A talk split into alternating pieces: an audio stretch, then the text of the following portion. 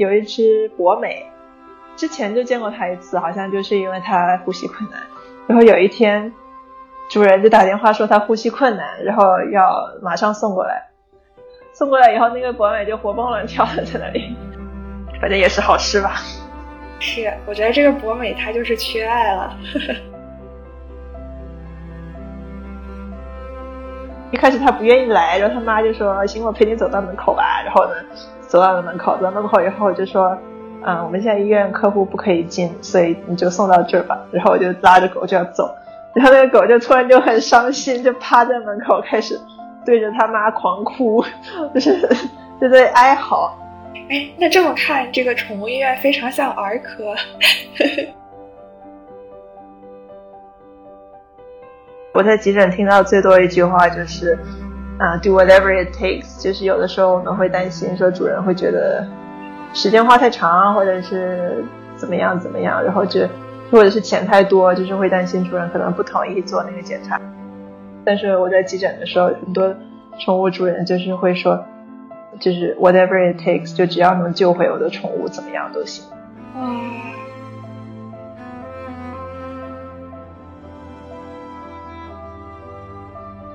多跟养狗的养狗的朋友聊一聊，然后想一想，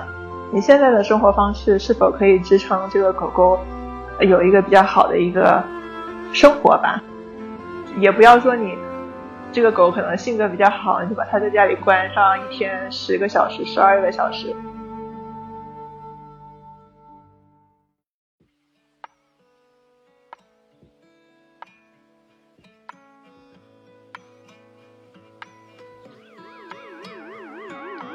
晚上八点以后，通常是宠物医院最忙的时候。刚下班的主人们怀揣着吃坏肚子或因为打架挂了彩的爱宠，冲进急诊室，心如急焚。病号里有为了获得更多关爱而装病撒娇的，也有一直隐藏病情，直到撑不住才被发现的。急诊室里并非每分每秒都上演生死离别，但也意外频频。让人揪心。其实，宠物也和我们人一样，也抗拒去医院，也会患上老年病，也需要一份医保。而从迎接宠物进家门的那一刻起，主人就要做好承受它生老病死的各种准备。所以在决心养宠物前，我们有必要先问问自己。在繁重的工作之余，我每天有足够的时间和体力陪伴宠物外出撒欢吗？如果宠物生病受伤，我的经济能力能承受得了数额还不小的医药费吗？我的朋友大莹莹是美国康奈尔大学兽医专业的博士生，今年暑假她参加了他们大学附属宠物医院的轮转项目，从急诊室到手术室。他已经帮助了无数小可爱摆脱病痛，不知对于爱动物的他来说，当兽医是不是一件美差呢？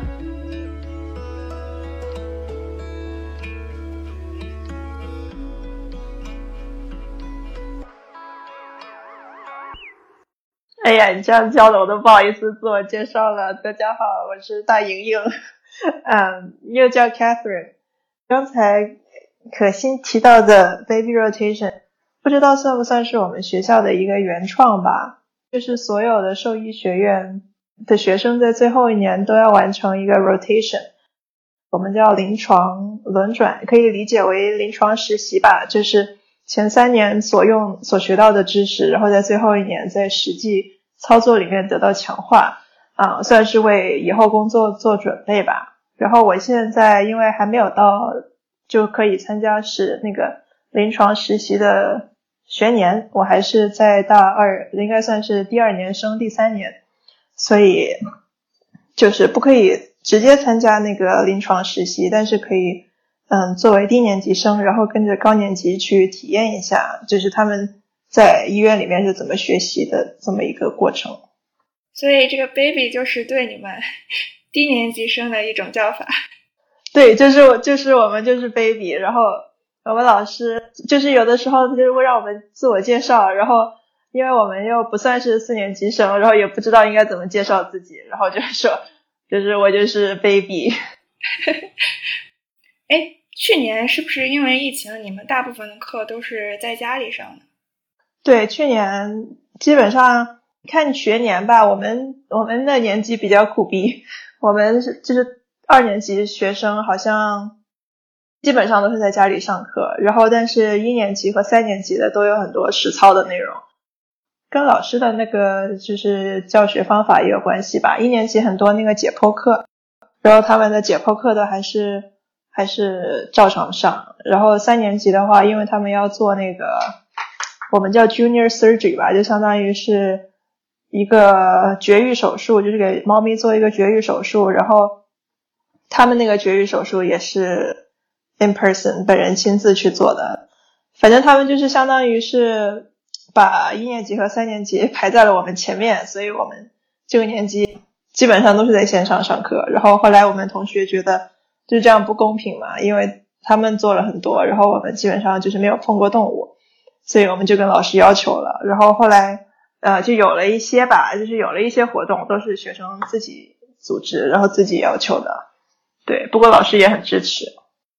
哎，不过你还是蛮幸运的，因为你正好是在没有太多实操课的时候是在家上课。对，其实应该算是还好，当然应该也是有不少内容被砍掉了，但是可能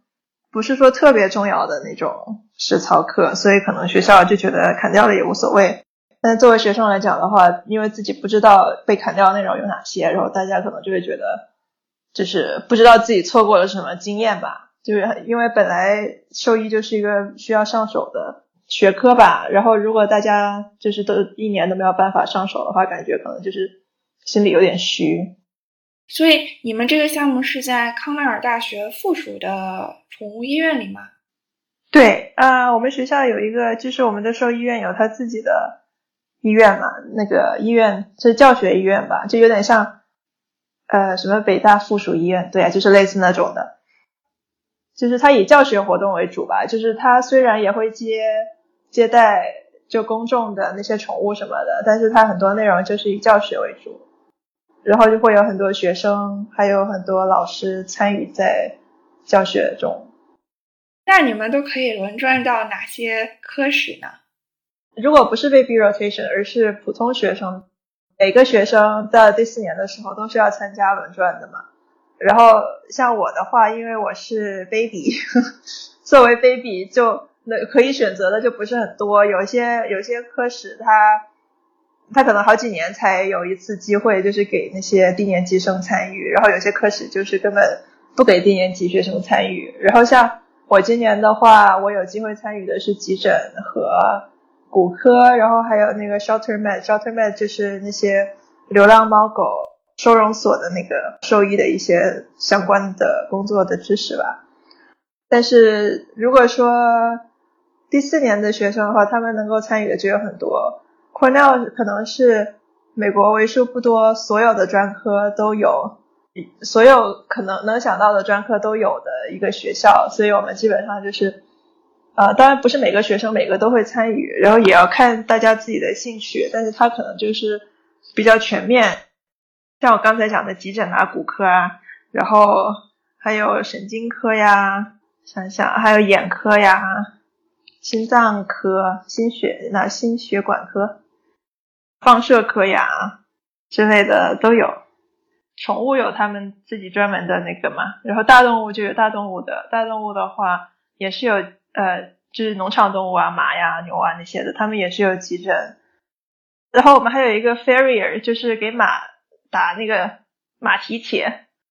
因为是这样子的，就是马马的那个马蹄铁，如果它打的方式不对的话呢，就是会对马的那个蹄子，就是受的压力不对的话，马。那个马的脚可能长久时间长了，它会出问题，或者是有些马它可能脚本身就有点问题，然后你需要打造一副适合那个马脚的 蹄子，就是它可能受就是每一个部分的 pressure point 不一样，所以需要就是要要有兽医的考虑在里面。然后有些同学如果对马感兴趣的话，就可以去学怎么打那个马蹄铁。哇，对，然后。像我们就是还有之前可能提到过 wildlife 野生动物的那个专科也有，还有像是益宠，就是像爬行动物啊，或者是鸟啊、兔子啊那类宠物，也有他他们自己的专科。啊，还有什么呃化疗，那个叫什么呀？就是癌症，嗯，肿瘤科吗？对，肿瘤科，然后也那个也有，就还挺多的。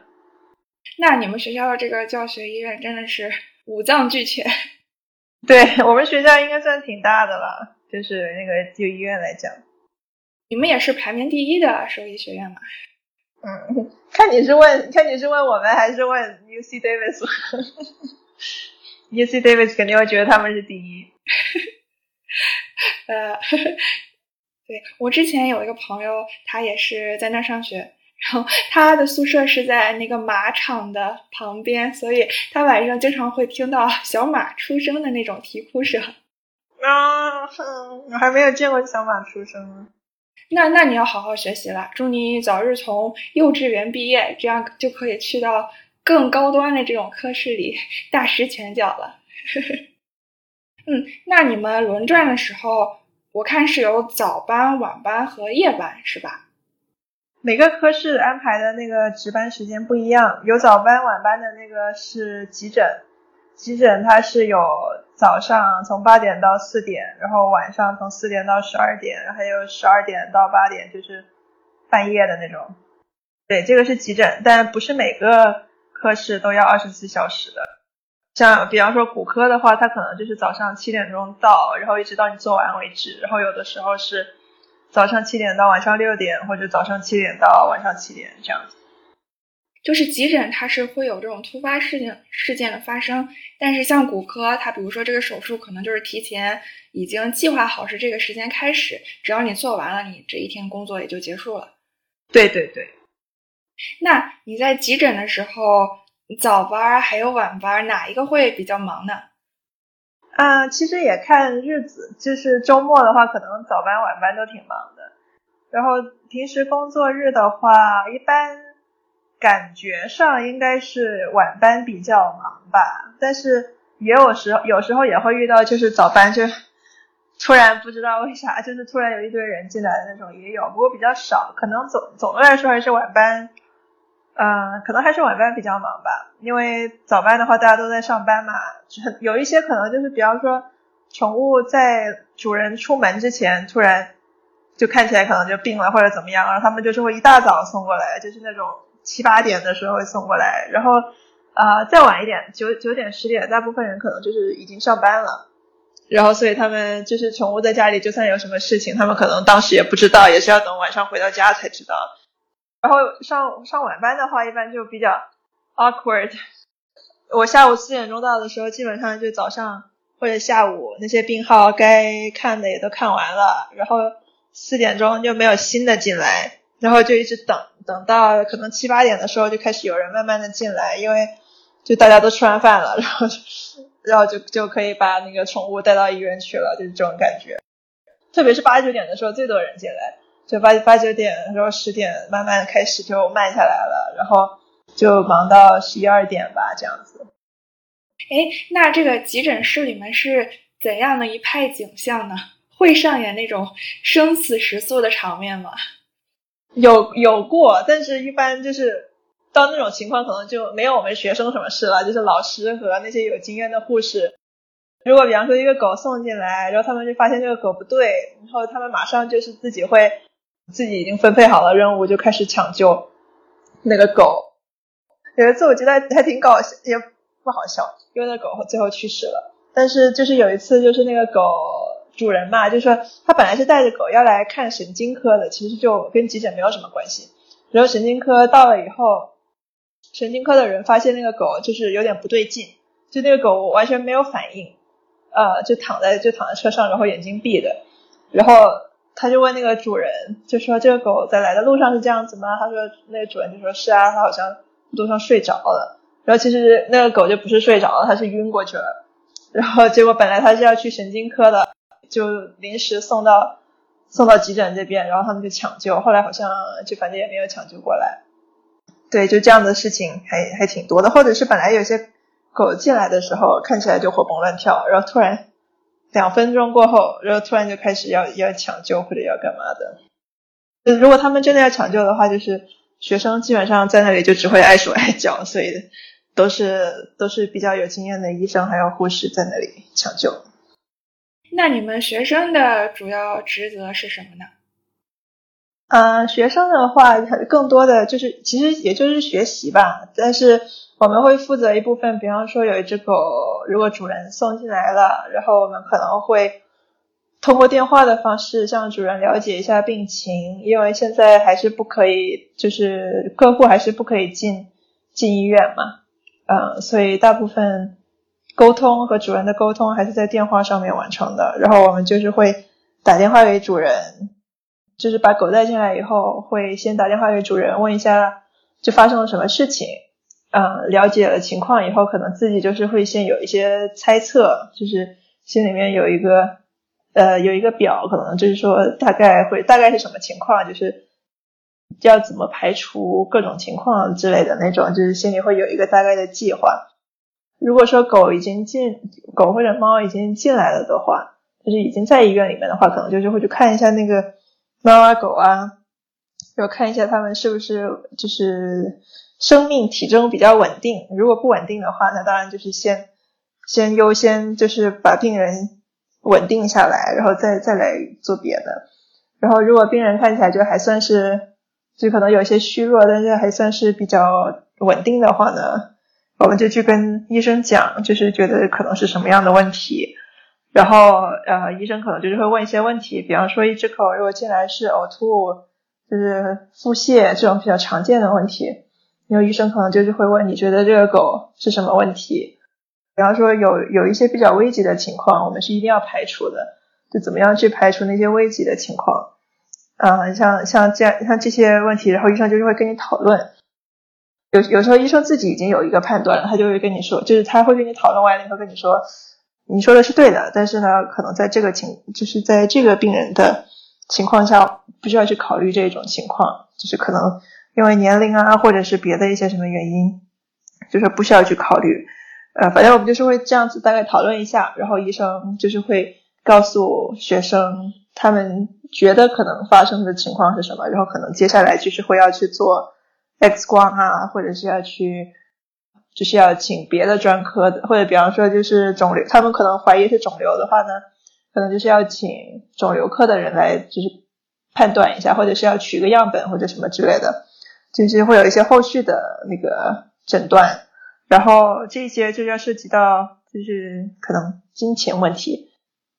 呃，这个时候再再打电话给主人，然后就说他们初步的判断可能是，比方说这个狗吃了一些。不该吃的东西啊，他们可能会需要照个 X 光做一个排除，或者是这个狗可能得了肿瘤，他们要去联系肿瘤科的人，或者是要取个样本让啊病理学专家先看一下。像这种情况，他们就是要跟主人先沟通好，要取得主人的同意，然后还有那个呃，可能主人要先交一部分那个叫什么定金，可能比方说一个诊断费要三五千。他可能主人要先交一半的这个定金吧，然后才可以继续进行。对，然后接下来的话呢，就是比方说这个病人可能他们决定这个病人今天晚上要待在这里，然后那我们可能会帮忙帮忙写一下那个，就是我们叫 treatment sheet，我也不知道中文应该叫什么，反正就是说这个病人可能每几个小时要看一次，要要测一次心跳啊，然后量一下体温啊，然后他可能每几个小时要。注射一些药物啊，然后如果他的心跳或者体温降到了多少，或者太快或者太慢，就是需要通知学生的话呢，就是你就写上他可能心跳低于呃多少多少，你就要就要打电话给我，或者是体温低于九十九华氏度，你就要打电话给我。像然后学生这个时候就是可能就是要赶过来，或者是把这个任务交给下一个学生，反正就是相当于这个病人你一直负责到他可能。比方说转移到别的科室了以后，你才就是才才不算是你的责任。哇，您刚刚描述的这整个一个过程，真的跟我从那个实习生格雷里面这个剧里面看到了一模一样。那是吗？我一直想看那个剧来着，然后但是我觉得算了，看了好像就是好像还在上课一样，就还是别看了。哎。哎，我有一个小问题啊，像宠物，他们是没有医保的是吗？那就比如说你刚刚提到那些检查，甚至是住院的这些费用，那就是主人自己掏腰包是吗？嗯，说没有医保，就是没有没有政府医保，但是 但是但是有那种私人的，你可以你可以自己买，那个就是看人了。然后每一个，嗯，就每个保险公司肯定价钱不一样，保的东西也不一样嘛。我自己的猫，我也会给他们保那个医保。然后虽然我也是个穷学生。但是为了防止以后进急诊没钱给猫看病，所以还是还是会给他们买上那个医保，因为看一次急诊还挺贵的。就是大部分我见到的客人吧，也基本上也是，如果就是家里买了给毛孩子买了医保的话，他们可能不太在乎那个钱的问题，就你还是得交，但是就不会说几千几千这样往外丢。然后有些人如果没有买的话，他可能就是会对这个。诊断费就是比较，就是会考虑的多一些。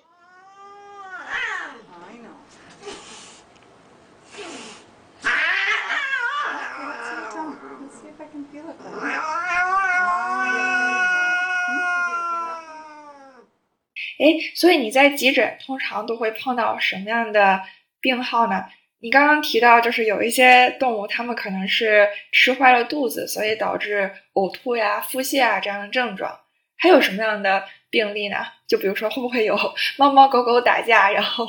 导致它们受伤，或者是缺胳膊少腿的这种？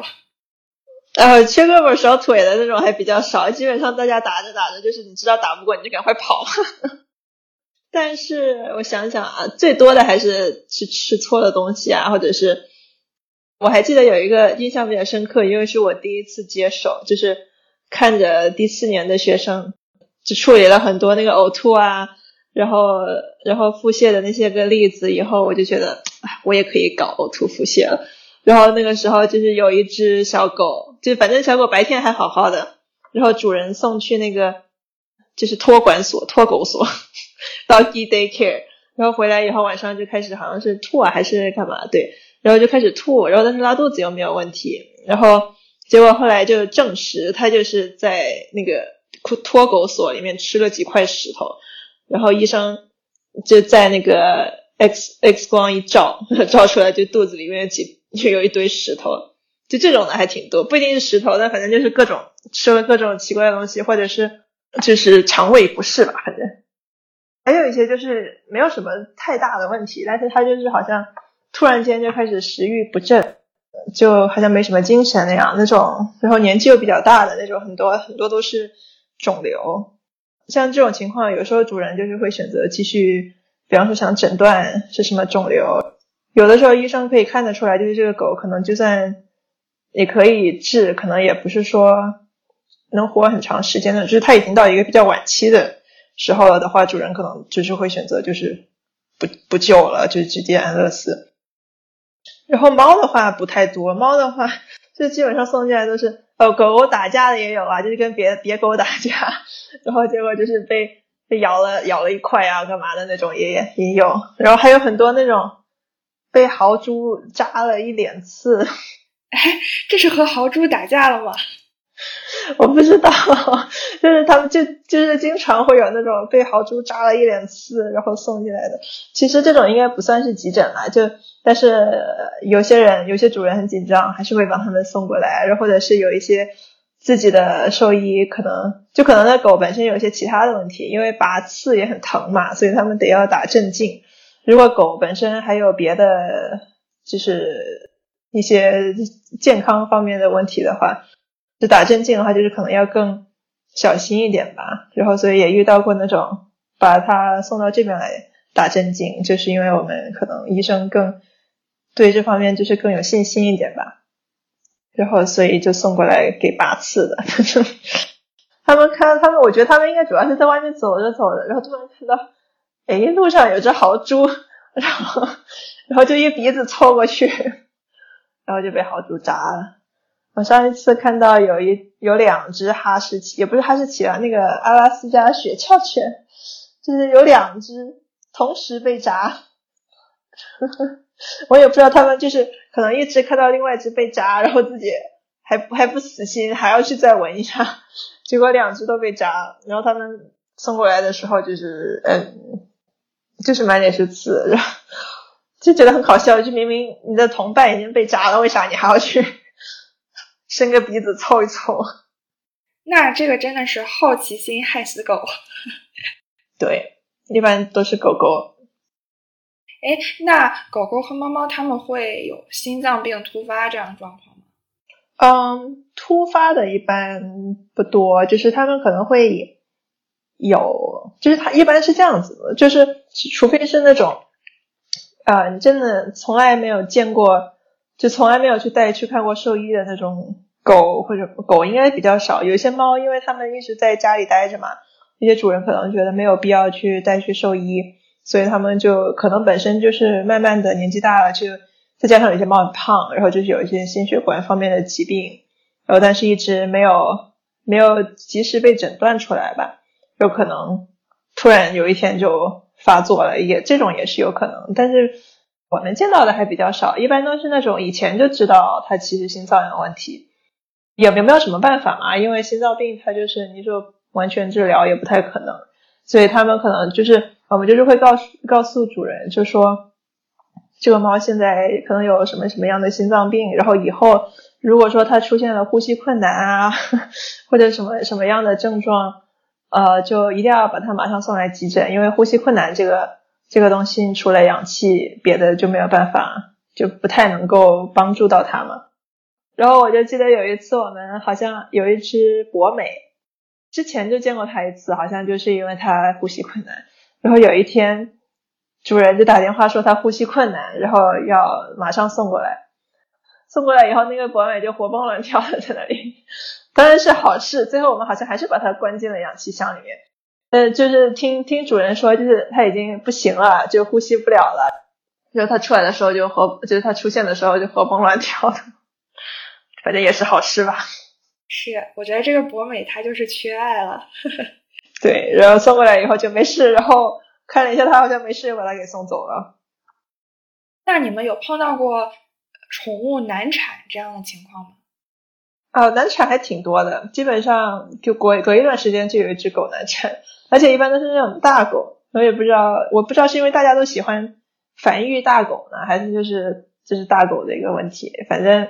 呃，经常看到就是那种牧羊犬啊什么的。呃，或者说拉布拉多呀，反正那种大型狗就是难产。很多时候其实就是主人发现，就是意识到它难产的时候，可能很多时候就已经迟了吧。就有一次，那天晚上同时来了两只，然后两只都是难产。有一个是就是一个混血的一个美国斗牛的一个混血，有一个是一个什么那个 Border Collie，就是边界牧羊犬。就他们两个都是难产，但是。那个边界牧羊犬可能就主人比较以前是做过繁育的吧，可能就比较了解，然后看到狗可能生不出来了，就马上送过来。所以他送过来的时候，其实呃就是小狗还是活着的。然后呃另外一只的话呢，就是那个主人他也不是说他也不是说他就对那个狗不好，他只是呃可能就觉得自己家里有一只公狗，然后又有一只母狗，然后就让他们自由交配，然后去。繁殖吧，然后但是那个公狗的体型好像比较大，然后头比较大，所以那个小狗的头也很大，然后结果就导致小狗卡在那个产道里面出不来，你就所以就是第一只卡住了，哦，好像是第一只好像还生，第一只还是第二只还在主人家里能生不出来，然后后面就反正就总是卡住，然后就卡住了以后，其他的小狗在子宫里面就窒息了嘛。当时送过来的时候，其实就医生看了。就我们让那个妇产科，狗应该也叫妇产科吗？就是让妇产科医生拿着超声波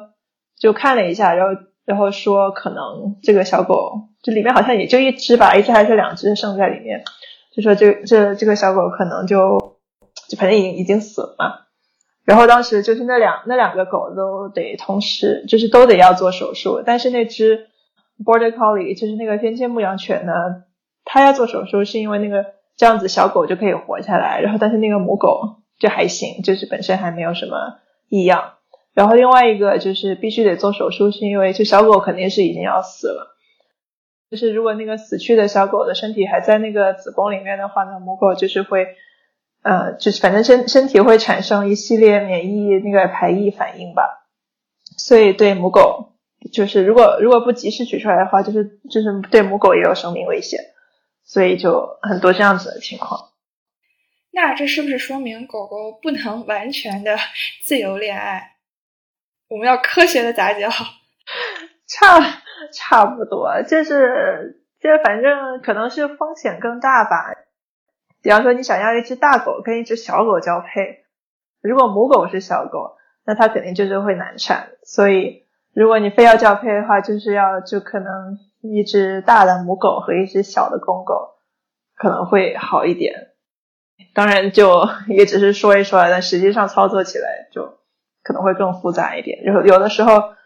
你也预见不到很多情况，但是体型确实是一个问题。对，你还说就是在急诊的时候发现同类的病号总是集中的出现，这个是什么情况呀？我也不知道，这个真的只能看，就是看老黄历了。我觉得可能就是你翻一翻老黄历，可能会出现今日。今日宜外出，或者是今日不宜在外捡食物，或者什么之类的，或者今日不宜打架。反正就是我也不知道啊，就每一次总是会同类型的病号同时出现。比方说一个晚上出现好几个啊呕吐和腹泻的病人，或者是有有一天晚上就好同时出现好几个得细小瘟疫的那个狗。其实这是一个小狗才会得的病啊，然后我觉得可能也不是说它们互相传染怎么的，但是就是就很奇怪，就是你看到好几个同样的，因为那个细小那个呃那个病嘛，就是你说它难治，也不是说它难治，但是它就是要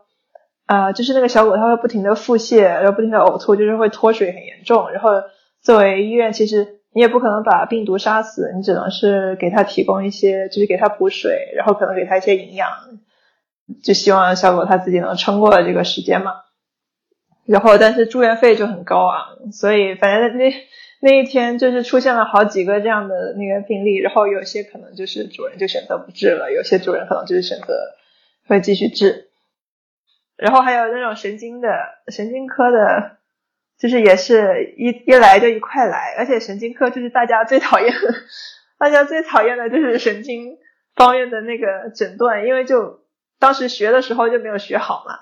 然后也不是我一个人啊，就大家都是这种感觉，就是当时学的时候也没有学好。对，当时学的时候没学好，然后医生一问起来就说，比方说这个可能是跟脊柱那个叫什么呀，脊髓脊髓有关的一个那个病症，然后他就问你这脊髓的哪一个部分呢？然后就答不上来，然后总是答不上来。有一次，我以为就是我躲过了一个神经病的那不是神对，是那个神经病的那个狗，然后结果又来了一只，然后结果还是没有躲过。然后医生问我，你所所以说这个脊髓哪里出现了变化呀？然后我就嗯就瞎猜，绕不过这个问题了。对对对，然后回去以后就觉得要好好学习。哎，我在想，是不是因为现在很多的主人他们会把自己的宠物送到 daycare 里？所以可能一只病一窝子就都病了，或者很多很多主人他们喜欢把自己的宠物带在一起聚会，然后狗狗一起玩儿，所以大家如果有什么病症的话，也有可能会有传染这一个现象。嗯，肯定是有的。这就是如果那个 daycare 托狗所，如果 daycare 他们自己做的好，就是可能会能够避免一部分这样的那个情况。但是就跟哎，其实就跟新冠差不多了。就是如果你自己知道自己的狗有病，就不要带过来，就是让它在家就行了。像我之前遇到过的那个是这样的，就是因为它来的时候，主人说它是呕吐，然后就那个狗进来的时候就也很欢乐，也是一个挺友好的狗，然后也没看也没看它吐，也没看它干嘛。我还跟主人说，我就说嗯，就是它在我们这里也没有吐过，也没有干嘛，就挺好的。然后主人就开始跟我讲他在家里什么表现，什么表现。然后我就越听越觉得好像不是呕吐呀，听起来好像是在咳嗽呀。然后他就吐了那么一次吧，但是他好像咳了一整天了。然后我就想说，好像听起来更像是咳嗽。然后但是因为我想的是呕吐嘛，所以我觉得可能就是他吃了，有没有可能他吃了啥东西？然后我就去问，然后我就问那个主人说，他是不是一天都跟你们待在一起？然后主人说，哦，没有，他昨天去了那个。托狗所，就 doggy daycare。因为我那时候的思维还在，就他可能就是是这个肠肠胃消化的问题，就是说那他有没有就他有没有可能在 doggy daycare 吃了什么东西？然后他们就说没有啊，不过那个 doggy daycare 最近就出了一个什么 kennel cough outbreak，kennel cough 是是是一个呃反正细菌产生的一个上呼吸道的感染吧。kennel 其实就是说很多狗聚集在一起那种狗舍那种感觉吧。所以，所以其实，在那种聚集的狗舍比较常见。他就说有那个 outbreak，但是那个狗本身已经打过疫苗了。他就这么一说，然后就觉得，嗯，我好像知道问题出现在哪儿了。我就后来医生那个来的时候，就跟医生讲，就说他们好像就是，就听起来他说这个狗是呕吐，但是我觉得他好像是咳嗽，并且他曾经去过一个。Doggy daycare，然后他们有那个 kennel cough outbreak，然后医生和我就 对视了一眼，然后我们都觉得就是他了，因为那个医生他也是一个 intern，就是他也是实习，他也不是说最高最高等级的那个医生，他就去问比他更高一级的那个 resident，就说我们是不是应该把这个狗隔离起来？那个 resident 就说是我们应该隔离起来，然后我当时手上还牵着狗，然后我说哦，所以我们要隔离吗？然后那个 resident 就看着我说哦，it's too late for you，然后就把我跟狗一块关到了那个呃小黑屋里面。啊，你也被隔离了？对呀，就我们两个就是被关到小黑屋里面，然后然后狗就也不知道发生什么事，然后突然就变成只剩它一只狗，然后它就就是在呜哇大哭，然后。我就对着它，就我们两个互相对着哭。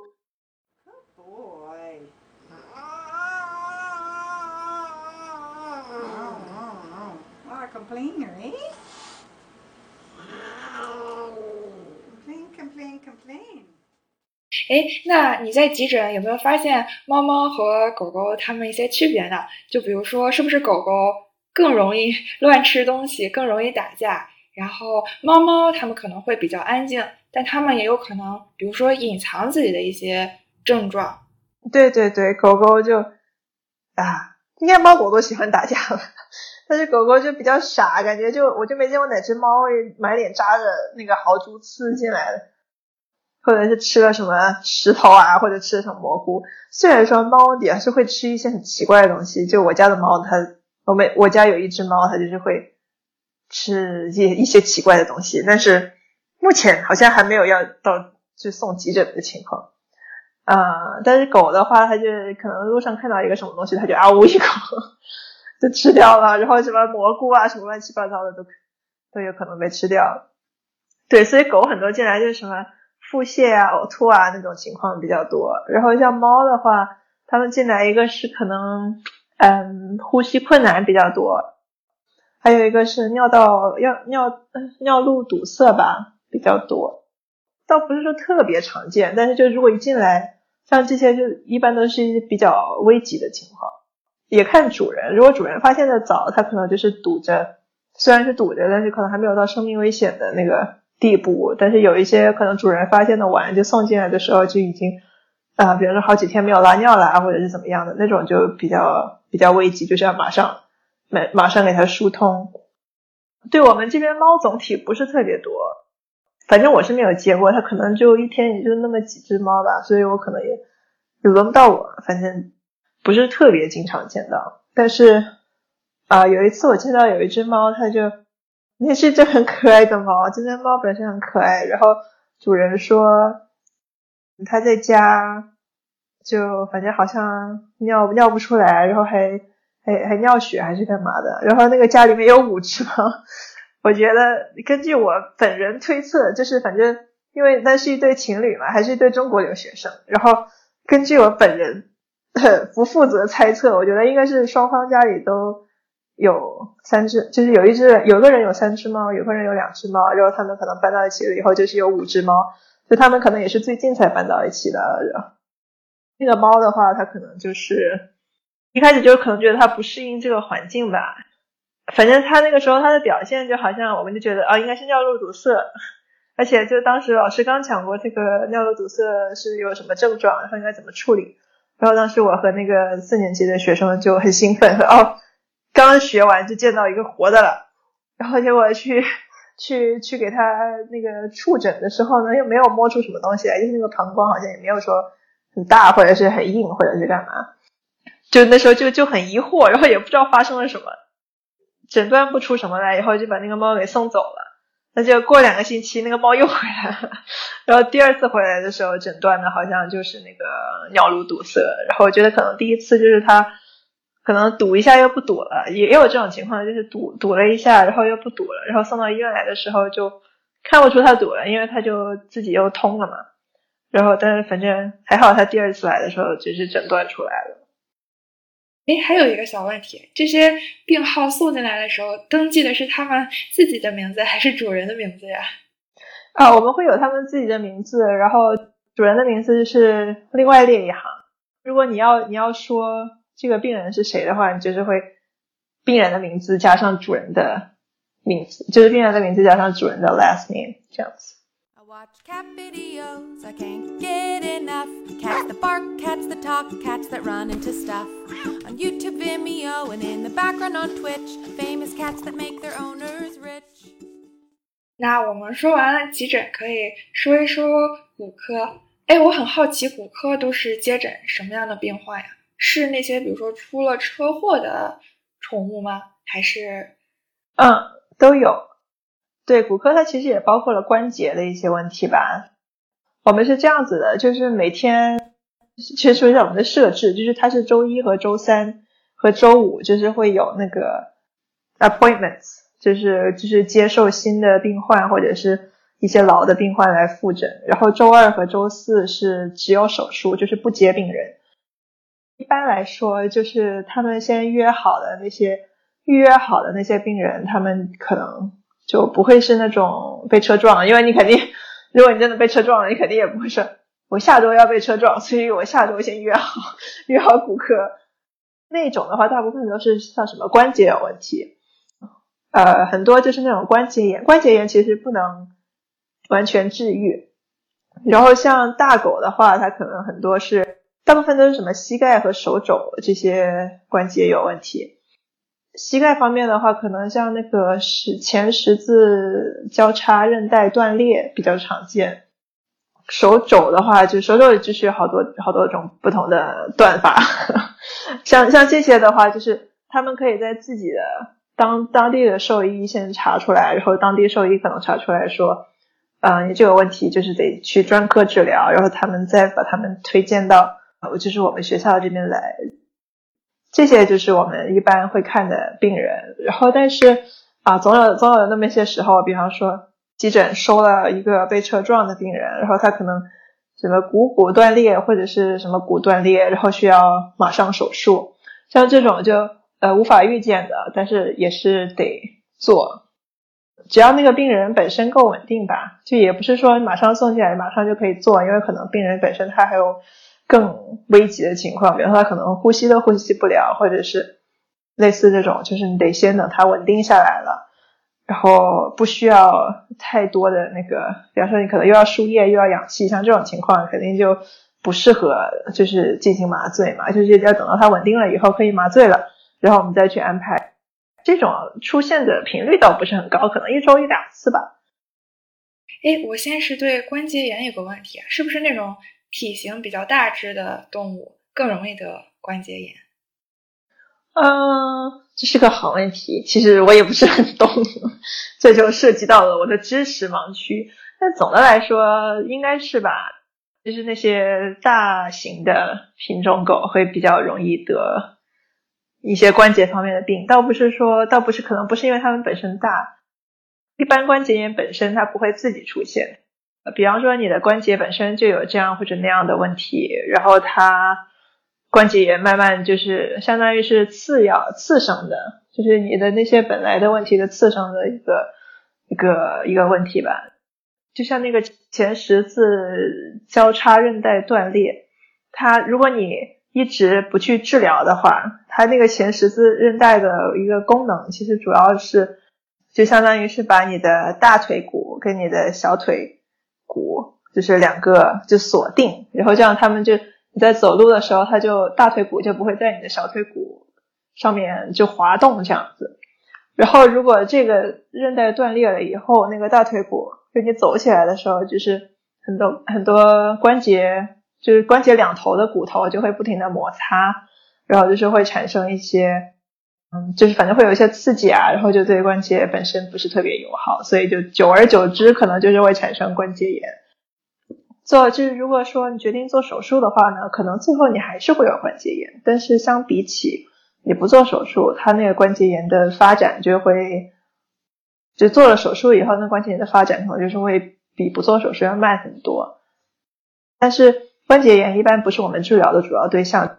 一般治呃治疗的主要是因为它有一些别的地方的问题，比方说像刚才说的那个前十字韧带断裂，然后那个需要就是纠正一下。有还有很多大型大型的狗，就是它那个膝盖骨它会移位，有一些是因为基因的问题，有些就是反正嗯具体是什么原因，可能也没有人能说得很清楚。但是很多我们见到很多大型狗，就是它的膝盖。本来，如果你看你的大腿和小腿，它的膝盖骨应该是在正中间的嘛。但是有一些狗，它可能就是会移到了呃外边，或者是移到了里面，然后这样子的话就是会很不舒服，而且它们走路的话可能就是，嗯，就是会摩擦呀，会干嘛的呀，然后就是它们走的时候一拐一拐的，所以这种可以去给它纠正，然后可能也会可以减缓一些关节炎的发展。那你们学兽医的这些人，就除了可以治疗这些病患，其实也会有一批人专门研究这些病是为什么形成的，由什么导致的，是吗？因为一听感觉这是一个非常复杂的一个问题。对对对，可能跟人类医学差不多吧，就是你会有医生在那里专门做手术的，然后就研究怎么样把这个手术做得更好的，然后有一些做手术的人呢，他可能会。特别创新，它能够创新出一种新的手术，让这个病就是就是能够减缓这个病症，然后让愈后更好的，我觉得就挺神奇的。然后有一些他可能不想做，不想选择手术这条路的话呢，他就是会有怎么样的药可以让这个病也能够得到缓解。明白，明白。那你们在骨科主要是旁观手术吗？就是可以参与到这个手术的进行中吗？呃，我们有好几种方式可以，就是所谓参与吧。首先呢，就是我们有一个大屏幕，然后基本上每场手术，医生如果医生不记得，护士也会帮忙提醒。反正就是每场手术他会直播，然后直播就是医生有那个无影灯嘛，他就是那个摄像头就在那个无影灯上面，然后每次手术开始之前呢，医生就把那个那个东西摄影器往上一套，然后就是我们可以坐在那个大屏幕前面。就是看那个手术的那个那一块区域，然后那个是一种方式。我们很多同学可能不想进手术室，或者是你想同时做一些别的事情的话，就可以选择这种方式。然后你也可以就走到手术室里面去旁观，但是你不参与。然后不参与的话，你就就是反正可能套个把头发包起来，把脚鞋子包起来，然后这样戴个手套什么就就可以。啊，不用戴手套，就是头和脚包起来就可以了。然后你就站在远一点的地方就可以看。还有一种就是你可以 scrub in，scrub in 就是像全身都是无菌的那种，就你把头、手、脚包起来，然后洗好手，然后就穿上那种医生的无菌那种服，然后再戴手套干嘛？就像你好像要正式参与到手术里面来那样。然后那种的话，你就可以站得更近一点，就是可以站在病人旁边。然后医生可能会让你帮忙扶一下这个，扶一下那个，但是你也不会说实际参与到手术当中，除非是特别简单的手术。有有一个就是像我刚才说那个前十字交叉韧带断裂，因为那个就非常常见，然后我们经常会做一种叫做 TPLO 的手术，啊，反正它就是把你的小腿骨锯开，然后然后把它的角度调一下，然后再再用一个。就是一个固定的装置，把你就锯开的那个小腿骨重新固定起来，就是换了一个角度。但是那个那个装置就是 plate，那个 plate 它需要好几个钉子钉在里面，就是钉在你的骨头里面，然后让它固定好。然后那个那个手术的话呢，很多时候如果有学生参与，那个医生就是会让学生钉最后一根钉子，因为就之前的角度啊什么都调整好了，那个该钉的就是重要的那几颗钉子，医生也都钉好了，然后最后那一颗就反正就是让学生体验一下吧，那个他他会他会让我们做，但是其他的手术就很少，其他手术基本上嗯，学生可能就是在旁边帮忙扶一下，或者是剪个那个缝线啊什么之类的，最多也就这样子了。那你有被选中钉钉子吗？呃，我没有，我是我还是个宝宝。一般钉钉子的就是都是四年级的学生。我曾经希望就是通过刷脸可以钉一次钉子，但是并没有，就没有人 没有人在乎我 出现过多少次。反正我还没有钉过，但是但是那个手术我也看了很多遍了，所以就其实钉不钉嘛，也就那样吧。那骨科手术室里会不会有一些非常吓人的这种器具，比如说什么锯子呀，或者是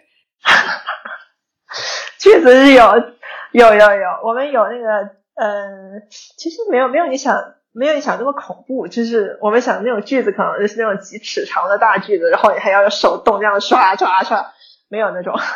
就是我们有一个很小的锯子。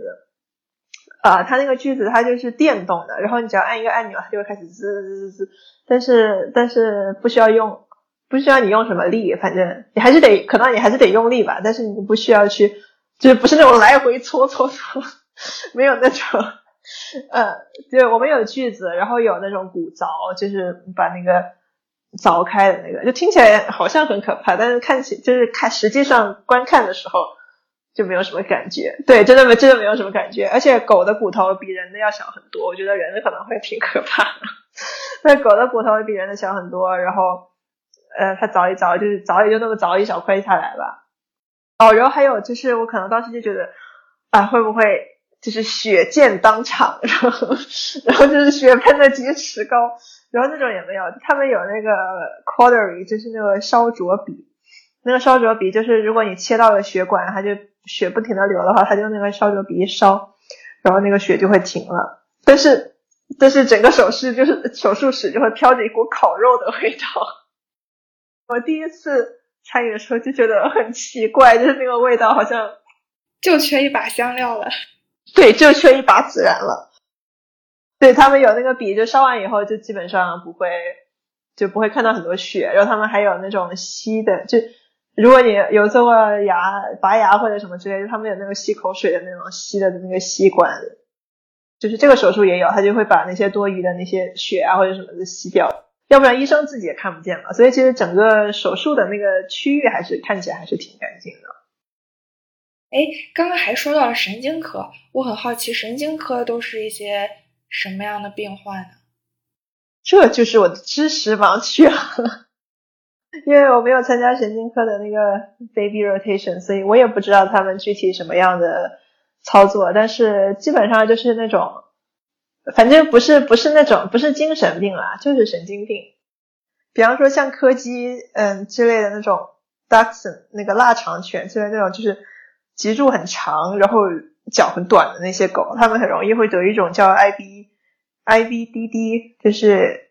Intervertebral disc disease 就是反正大概来说，就你的就你想，所有动物都有一根脊柱，但是脊柱它是由一节一节的脊椎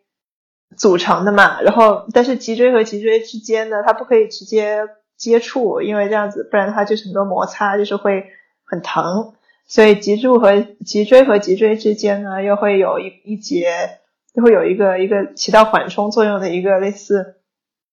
就可以理解为一个软垫吧，然后但是有一像那些脊椎很脊柱很长的小狗，它有时候那个垫就是它可能会，比方说磨损了，或者是或者临时长出了一个什么东西，那狗它就会很疼，然后没有办法走路，这个这个东西它可能阻断了那个神经的连接，然后导致它没有办法用后腿，就是可能主人看起来就是这个狗突然没有办法走路了，或者是。走起路来东倒西歪的，然后就是很多种不同的表现方式吧。然后一般到了医生那里的时候呢，医生就是，就是我们可能知道他就是脊柱的某一个地方出现了问题，但是具体哪一个哪一节出现了问题，我们可能就是得通过一些测试来了解，就就类似这种的，我们叫 neural localization，就是确定是哪一节脊柱的问题。当然，最后最后可能最后可能结局都是要手术，但是这样子的话，哦，对，这还涉及到一个手术的时候，就经常要确认你的手术范围在哪里。比方说，我本来要截左肢，然后一不小心截成了右肢。以前看到笑话，觉得还挺好笑的，就是截错肢了。那个本来病人是要截左肢，然后截成了右肢之类的，就觉得还挺好笑。但是想想，好像真的很有可能发生，就不好笑了。那没有，实际上并没有见过这种，并没有见到过这种情况。但是就觉就确实是有可能发生，因为因为做起手术来，它就是为了确保那个无菌的环境嘛。你就是把所有的整个病人都盖上。然后就露出那一块你要做手术的地方，然后所以那个神经神经科其实也是同样道理，就比方说你确定了它可能是啊，就是脖子那个脖子下面那一块要做手术，还是说腰那一块要做手术，它就只露那一块，然后你就在那一块做手术，这样子你就不会就减少污染嘛，减少那个污染的可能性。所以说，嗯，就是主要是因为这样子的原因，就我们得确定它是在哪一块。然后，如果是要做脑方面的手术，那可能就更复杂了。那个我就因为实在缺乏知识，我就不不不进行讨论了。但是有很多那种进来，可能他可能会有那种呃走路不稳，就无法保持平衡的那种情况，或者是进来以后，就是还有那些啊，还有很还有很常见的就是痉挛，有很多那些狗进来然后痉挛或者是怎么样的。那个神经科的那种也有很多。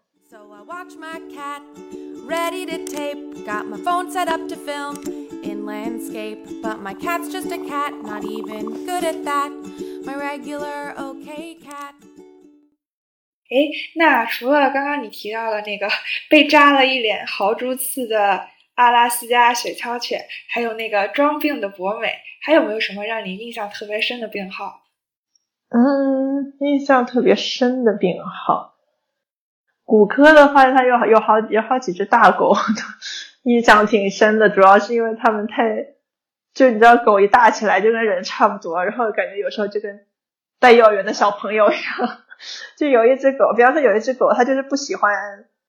不知道是因为它不喜欢医院的地板，觉得地滑的，还是它就是不喜欢我们，它就不喜欢医院。然后反正。它一进那个医院大门，它就坐在地上，然后就不肯走。然后我和另外一个学生就一人提着一头，把它给拎进了医院。然后他做完手术以后就更不肯走了。然后我们就是把他给拎出了医院。然后那个是那个也是一只挺大的狗，可能四五十公斤吧。然后还有对，然后另外一只另外一只也是也是一个病人，他就也是很讨厌医院。然后当时因为我们每一个病号他是会有一个小小的。就是 note 之类的东西，就是会告诉你这个这个病号它是 friendly 或者 unfriendly，然后或者是 caution，caution 一般就比较严重了嘛。呃，我看到那个狗本来就是一个 caution dog，然后结果我去接他的时候，觉得哎好像还好，然后他妈就说他说他很不喜欢医院，因为他之前在这里复健做那个呃 physical therapy 做了两年，那可能他本来就不喜欢医院，但是做两年以后肯定就更不喜欢医院了。就是一开始他不愿意来，然后他妈就说：“行，我陪你走到门口吧。”然后呢，走到了门口，走到门口以后就说：“嗯，我们现在医院客户不可以进，所以你就送到这儿吧。”然后我就拉着狗就要走，然后那个狗就突然就很伤心，就趴在门口开始对着他妈狂哭，就是就在哀嚎。然后后来好不容易把它给拎进来了以后，它就它就很凶，就是一碰它它就开始就咆哮。然后，然后我和医生好不容易把那个就该该检查的检查完了以后，把它放在房间里面，让自己一只狗待着。然后我再进去的时候，就它就躲在那个角落里，然后也不给别人靠近。我们一开始就所有人都很紧张，也怕它怕它咬人啊干嘛的。后来有一个学生用嗯花生酱把它给引了出来，然后就是走着走着走着，他发现哎我们要回家了，然后就就又开心了起来，然后。然后就开心的走出了医院。哎，那这么看，这个宠物医院非常像儿科，真的，基本上就是儿科。我觉得有时候就是就是哄着哄着那个动物，然后 爸妈在外面焦急的等待。嗯，哎，我知道大莹莹之前是在野生动物诊所也实习过，对吧？你觉得在治疗宠物还有野生动物的时候，这过程有哪一些不一样？呃，宠物的话，因为主要有主人嘛，然后有主人的话，可能就各方面都会比较谨慎一点，就是你什么都得先通过主人的同意。啊，比方说一只狗今天如果做了手术，你可能手术前就得打电话给主人说，他昨天晚上没有吃东西，因为他今天要做手术，然后麻醉的话，麻醉之前是不能吃东西的，啊，这样，然后但是他要就是他精神很好，然后什么什么之类的，然后可能做完手术以后，医生还得再给家属打个电话，就是就是手术进行的很顺利，然后他现在正在稳步康复中。然后呢，你可能晚上还得再打一个电话说啊，他现在手术麻醉清醒啦，然后吃了点东西，或者是还还不能吃东西，但是他还在稳步康复中。然后基本基本上第二天就可以接回家了嘛。然后但是像野生动物的话呢，就时间会比较长一点。第一个，就你可能接到那个动物以后，呃，首先要等，就是它状态好一点，可以麻醉了，然后才可以去做那个手术。当然，好处就是你手术你不需要通过，不需要给任何人报备，就是可能医生觉得怎么样好就怎么样好。然后，如果你有这个资金，你就可以去做那个手术。但是像宠物的话，可能就是主人如果没有这么多钱，他可能就是没有办法去做这个手术。然后做完以后呢，你也不需要打电话给任何人报备。但是这个动物得一直待到它可以，比方说，如果是一只鸟，它可能就要待到鸟可以重新重新起飞。或者是之类的这种位置，所以整个过程总的来说会长很多。像宠物的话，可能就是它它只要就是麻醉清醒了，然后不需要很多就医生就宠就是要看的话呢，它就它就可以回家了。比方说有些狗，它可能身上缠的那个绷带啊什么的，需要三天一换，那主人三天带过来换一次就行了。如果是野生动物的话，还得一直住到，就是你不需要再给它缠绷带为止，所以就，嗯，就是不太一样。哎，那还是有妈的孩子像块宝。是啊，是啊，就是就是感觉野生动物就是没人要的孩子。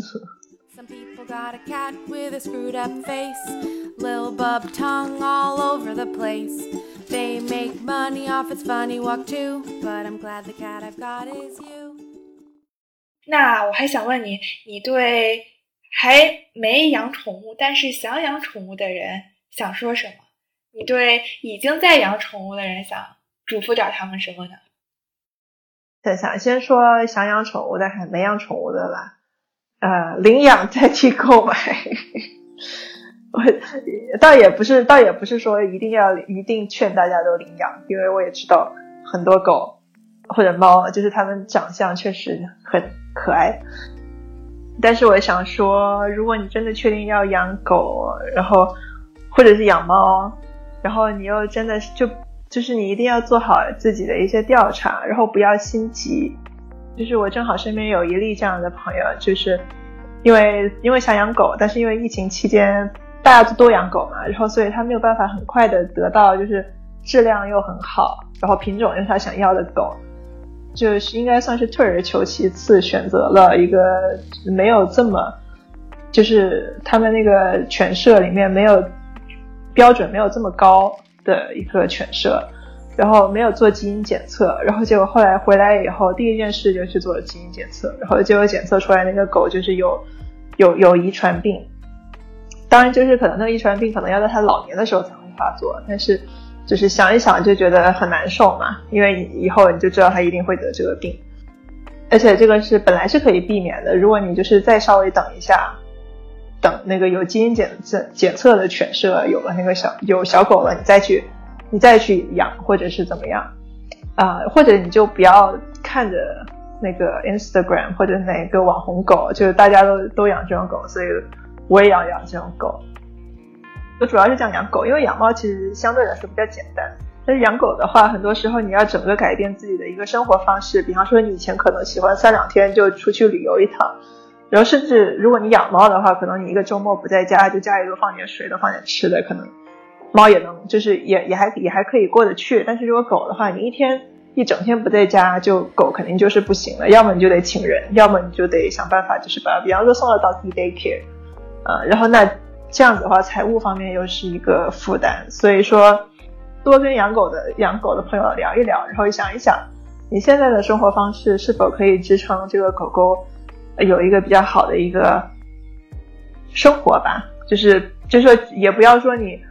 这个狗可能性格比较好，你就把它在家里关上一天十个小时、十二个小时，然后就白天晚上出去溜一溜。我也见到过很多这种的，然后特别是那些喜欢养牧羊犬的人，那个牧羊犬它是需要很多的锻炼的，可能一天要带它走个几公里这样子。有很多人，很多尤其是很多留学生，他其实根本就不懂这些，他就看到别人觉得牧羊犬就是反正看起来很好看，然后就养了，然后我就我就很。很震惊，你知道吗？就是你作为一个学生，居然去养牧羊犬，然后而且养养了就养了吧，然后你又很明显就是没有没有了解过这个狗本身它是需要多大的运动。然后我就现我有个朋友在帮别的学生，就是他自己本身其实是兽医学生，但是他就帮别的中国留学生就带他们的狗，因为疫情嘛，人家就回家了嘛。然后那个狗就是平常就是很乖很乖，但是突然间就会。就开始发疯，就开始会咬家具干嘛的？因为他的那个精力得不到宣泄，他可能在家的时候，主人就经常把他关在家里，然后他啊，又又又不可以从别的方式去宣泄，他就只能是这样咬家具这样。然后所以他现在就基本上每天都是会带那个狗走走上三 miles，可能是五公里这样子吧。然后她男朋友喜欢就是爬山干嘛的，然后经常也会带着那狗爬山，所以现在就好一点。但是我就无法想象，如果那那些中就是那两个中国学生回来了以后，然后那个狗是不是又会回到原来的那种生活方式？所以就觉得就觉得对狗不是很公平。然后其实猫也是，猫就是特别是小猫的时候吧，就是我我自己的猫小猫是因为我正好疫情，反正本来也就在家，所以可以陪它们的时间多一点。然后现在它们长大了就不太 care 了，那它们现在长大了还是很爱玩，但是它们小时候特别爱玩，就是小时候我就一定会。确保每天就抽出半小时一个小时，就是会陪他们玩一下。然后现在大了，好像就没那么爱玩了。就其实就像就像养一个孩子一样，如果不确定自己的生活方式能不能养孩子的话，那就先别养，或者就先等一等，然后多问一问身边的朋友的意见，然后确定你是要，就是你肯定会做出一些牺牲。然后如果你觉得你这些牺牲是能够接受的话。那再再去养，我觉得养养宠物还是有很多好处的。虽然说刚才说了那么多，嗯，就是劝劝退的言论，但是养宠物还是对人的身心健康都是挺有好处的。哦，如果已经养了的话呢，那就好好对它吧。就是，啊，我也不太喜欢那种，就比方说你可能养了一只狗，然后发现哎，这个狗有什么什么样的病，然后就摁到不养了，就就又丢回去，或丢回给那个。犬舍或者怎么样，就是感觉就跟小孩一样，就你生出来了，然后发现，哎呀，它在里那里不好，然后你不可能把它塞回肚子里面去。可能就是可能是中国学生比较年轻吧，我感觉就是很多留学生就会有这种，首先要养就要养那种网红猫、品种猫，养了以后呢，才发现这里那里有问题，结果结果就是接下来呢，养也不是，不养也不是，然后感觉就是